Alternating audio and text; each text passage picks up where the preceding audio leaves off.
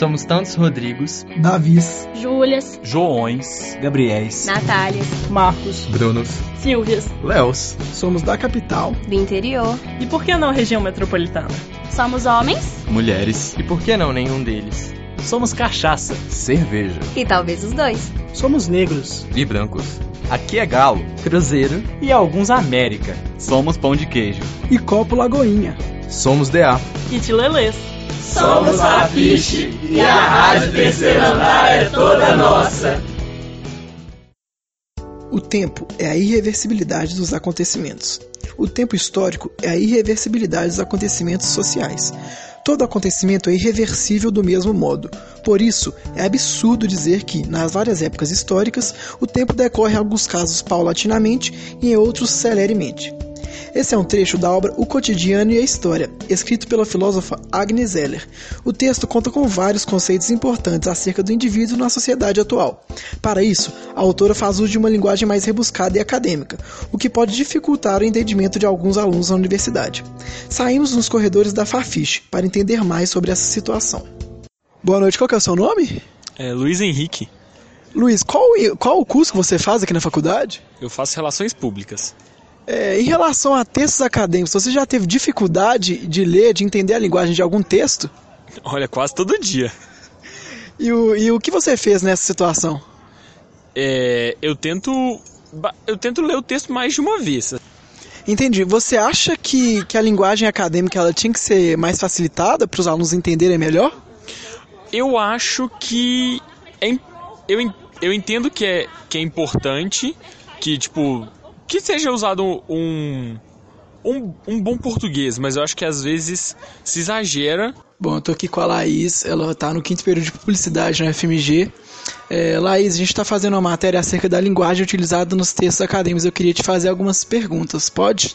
Sim. É, a primeira é: você já teve dificuldade é, de entender o que algum texto acadêmico estava dizendo? Sim, várias vezes. E o que, que você fez nessa situação?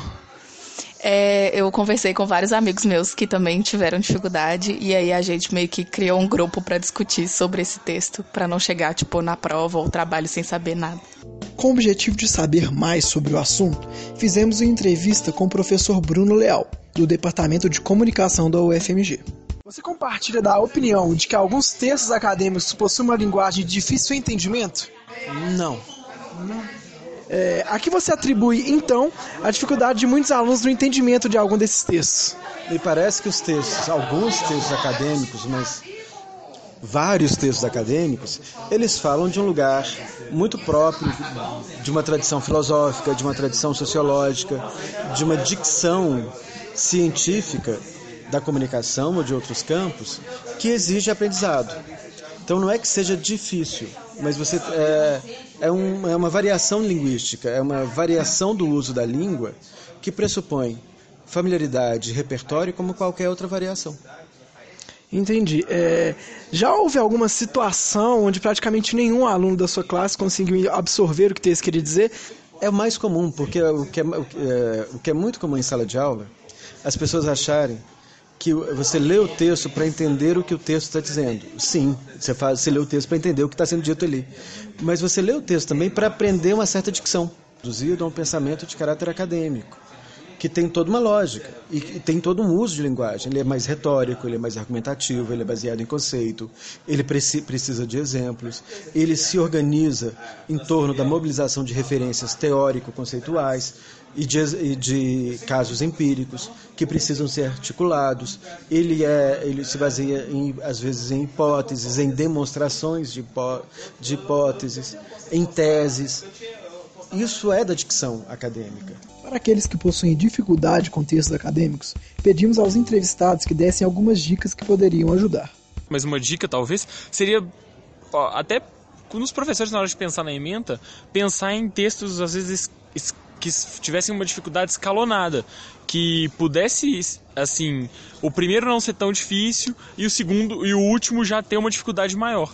Acho que isso ajuda também na quando o professor se preocupa com isso, ajuda no, no desenvolvimento do aluno, para que você consiga pegar a ideia daquilo. Olha, pode fazer o que eu fiz, que é de conversar com outras pessoas que também leram esse texto, que às vezes elas entenderam coisas que você não entendeu. E também dá para procurar resenha ou resumo na internet, que aí tem alguns acadêmicos que fazem uns textos mais simplificados. Isso ajuda muito. Ler se aprende lendo. É só ler. É, é, é, é a solução mais difícil. Ler se aprende lendo. Quando a gente aprendeu, estava aprendendo a ler no, no, no jardim de infância, pré-primário, na pré-escola, a gente achava tudo muito fascinante, muito difícil. À medida que você vai lendo, você lê. Uma questão mais de costume, né? Assim. E de, de aquisição daquele repertório de linguagem, daquele repertório de pensamento, daquele repertório de mundo. Ninguém nasce falando, ninguém sabe entendendo o que os outros dizem.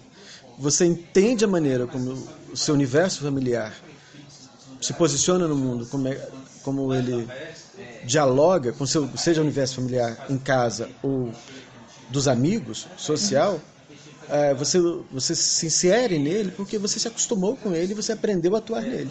O mundo acadêmico é o mesmo. Este programa contou com a roteirização, locução e edição de Davi Pedra. Você ouviu uma produção da quinta temporada da Rádio Terceiro Andar. Para ouvir esse e outros programas, acesse o site Rádio Terceiro Andar ufmg.wordpress.com. Acompanhe a Rádio Terceiro Andar no Facebook e no Instagram. Projeto de ensino, pesquisa e extensão vinculado à disciplina de rádio jornalismo e mídias digitais. Departamento de Comunicação Social da UFMG. Trabalhos técnicos de Warlen Valadares e Frederico Pessoa. Coordenação geral, professora Sônia Pessoa.